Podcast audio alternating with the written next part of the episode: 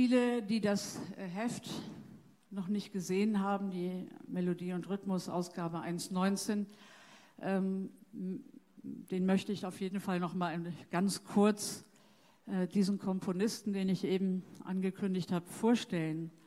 Äh, Wieland ist 1978 in London geboren, er ist, ist Deutsch-Brite.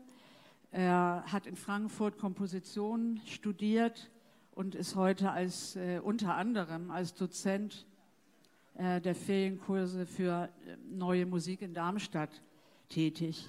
Aber worüber wir jetzt sprechen wollen, ist ein Werkzyklus, der den Titel Rules of Engagement trägt, der aus drei Teilen besteht. Ein Teil ist 2013, 14 äh, entstanden, der zweite Teil 2014 mit dem Titel Al-Shifa nach dem größten Krankenhaus von Gaza benannt. Und der dritte Teil, Sumut, für, äh, arabisch für Standfestigkeit, ist noch gar nicht realisiert. Warum das so ist, darüber sprechen wir gleich.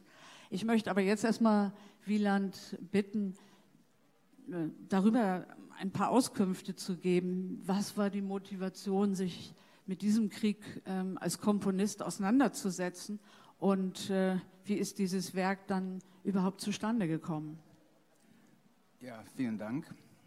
Ähm, erst einmal muss ich sagen, dass äh, für mich so die Palästina-Frage seit über 15 Jahren eigentlich zu den, zu den wichtigsten politischen, geopolitischen, eigentlich auch kulturellen Fragen zählt sowohl im Zusammenhang des Imperialismus allgemein als auch nochmal für mich persönlich auch, ich empfinde eine starke Affinität auch zur arabischen und auch anderen nahöstlichen Musikarten.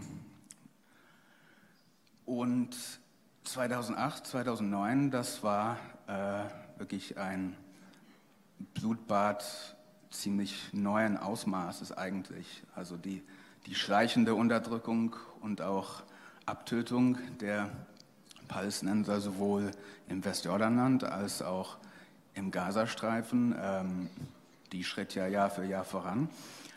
Aber dass jetzt wirklich so ein, also Krieg, wir, wir sagen die ganze Zeit Krieg, aber ein normaler Krieg hat ja zwei Seiten. Und dies, hier handelt es sich ja eigentlich um ein einseitiges Bombardement, also eigentlich ein, ein Vernichtungsversuch fast.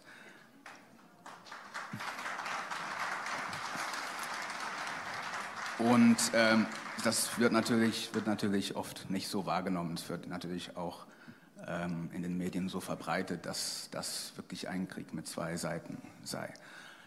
Jedenfalls äh, hatte mich eben dieser Krieg damals sehr mitgenommen und auch ebenso hatte mich äh, die, das allgemeine Echo darauf ähm, mitgenommen und empört, einfach, dass wirklich sehr wenig ähm, ehrlich das, das Ausmaß der Zerstörung gezeigt wurde und auch wirklich, wie wenig Verantwortung allgemein ähm, Israel gegeben wurde. Ähm, dass von Selbstverteidigung die Rede war und so weiter. Gut, aber eigentlich war es meine Devise gewesen, so im Laufe der Jahre, dass meine Musik sich nicht wirklich äh, mit politischen Inhalten befasst, weil es für mich auch nicht wirklich eine geeignete Art war, äh, das Politische zu vertreten. Also die Musikwelt, in der ich arbeite, sie ist recht klein, also die zeitgenössische klassische, sagen wir mal, Musik, äh, da gibt es ein kleines Publikum und mir schien es ein bisschen sinnlos, versuchen da politisch etwas zu bewirken innerhalb meiner Musik. Dann lieber nebenbei äh, auf andere Weise. So, und dann noch kurz, ja. Ja, und dann äh, ein paar Jahre später, 2012, kam dann schon wieder der nächste Militärangriff auf Gaza. Und da war dann äh, sozusagen künstlerisch für mich das Maß voll. Dann habe ich dann gedacht, nee, also das, ich kann jetzt nicht einfach schon wieder nicht, nicht darauf reagieren, äh, reagieren künstlerisch.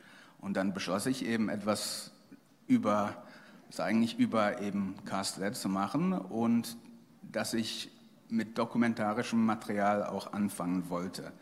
Und ich kannte schon seit Jahren die Arbeit der israelischen Organisation Breaking the Silence, ähm, bestehend aus ehemaligen Soldaten, ähm, die eben Material sammeln über die ganzen äh, Vorkommnisse und Verbrechen des Besatzungsregimes äh, in Palästina und die eben auch Videos mit so Kurzinterviews mit ehemaligen Soldaten auch online haben. Und da gab es eben so ein Gespräch, das mir sehr geeignet schien mit einem Soldaten, der auch äh, an diesem sogenannten Krieg teilgenommen hatte. Und es gab eben für jedes Video so eine kurze Überschrift, einfach über den Inhalt. Und bei diesem äh, Video stand eben Rules of Engagement, weil darüber hat er gesprochen. Also ja, im Militärjargon heißt es einfach, das, was erlaubt ist bei einem bestimmten Militäreinsatz, wen darf man töten, was darf man zerstören, was nicht und so weiter.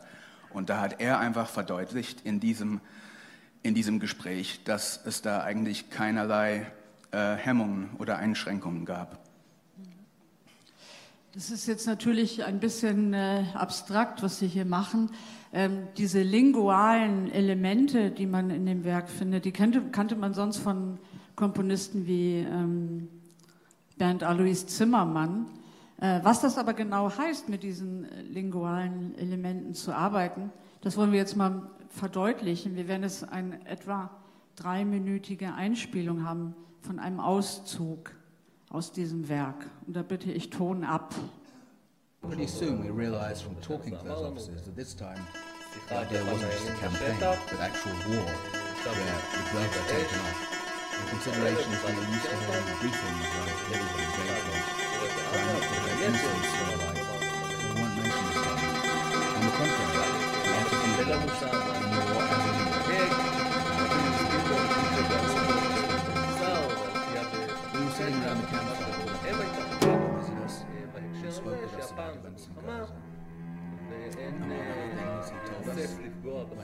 we should expect how we were supposed to behave. He even brought up people who asked him about morality and innocence.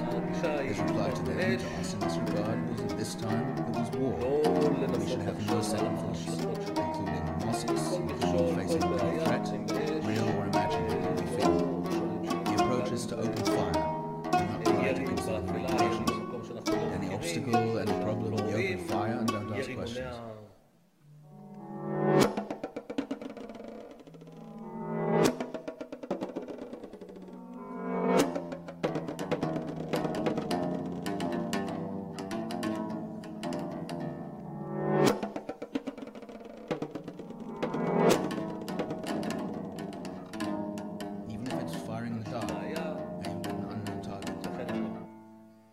Fire when we don't see, deterrent fire, no problem with that, etc. A vehicle that's in the way, crush it. The building in the way, show it. This was the spirit of things that was repeated throughout the training. It weren't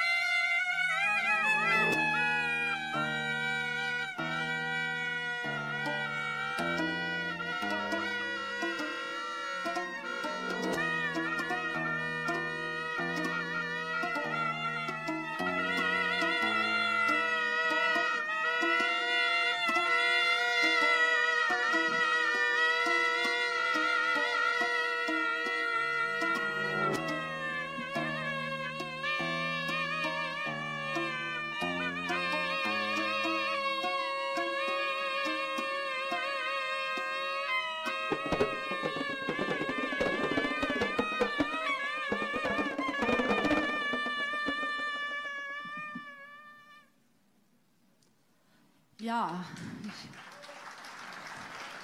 Dankeschön.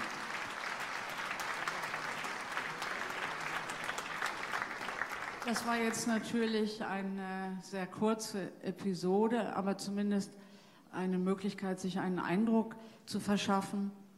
Ähm, wir werden die Diskussion um solche politischen, künstlerischen Interventionen auf jeden Fall vertiefen. Äh, ich habe aber trotzdem noch mal eine ganz wichtige Frage zur Rezeption. Darüber haben wir noch ja, gar nicht gesprochen. Ähm, natürlich wäre noch mal interessant, ja, wo bekommt man denn so ein Werk live und in Toto zu hören? Also wo ist das aufgeführt worden? Wie waren die Publikumsreaktionen? Damit meine ich wohlgemerkt in Deutschland. Du hast ja ein bisschen das Diskussionsklima beschrieben. Und wie kommt das eigentlich, dass der dritte Teil nicht realisiert werden konnte?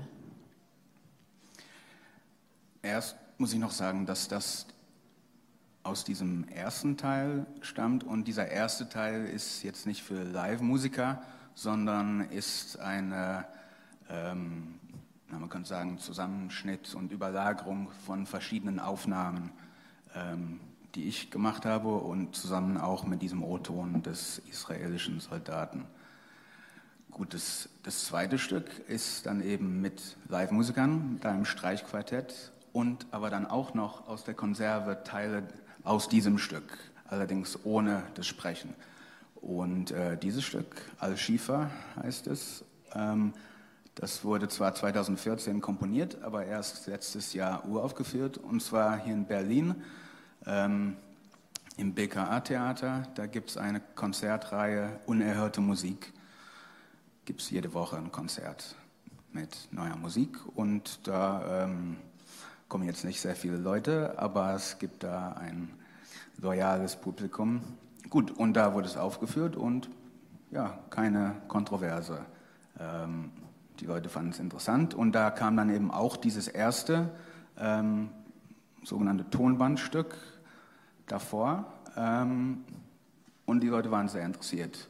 Und ich dachte, ja, okay, also ist, ist ja vielleicht gar nicht so kontrovers irgendwie, ne, so in kulturellen Kreisen.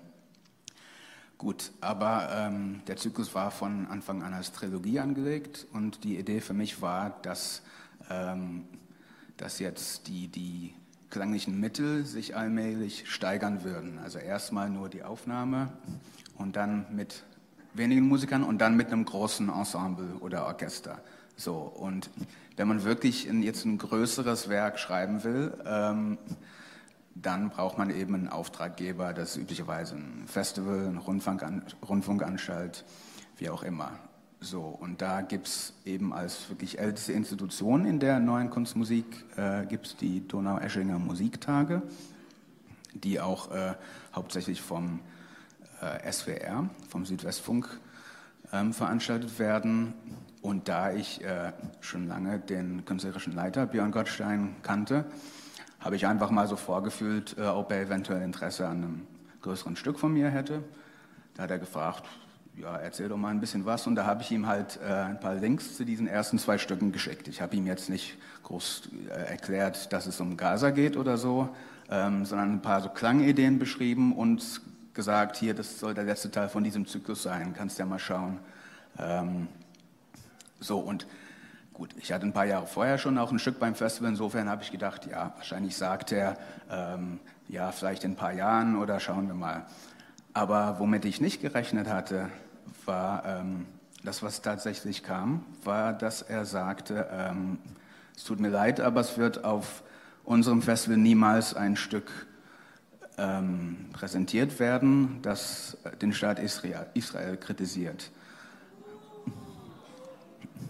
Ja, und ähm, gut, diese Einstellung kennt man natürlich aus dem Establishment, vor allem in Deutschland, aber irgendwie hatte ich einfach nicht damit gerechnet, dass wirklich in, äh, in jetzt diesem Kulturbereich, dass jemand das wirklich so durchsetzen würde. Ähm, das hat mich ziemlich schockiert, muss ich sagen. Also es war für mich kein Problem, dass jetzt ich persönlich äh, da jetzt nicht mit dem Stück kommen kann, aber dieses Verbot einfach.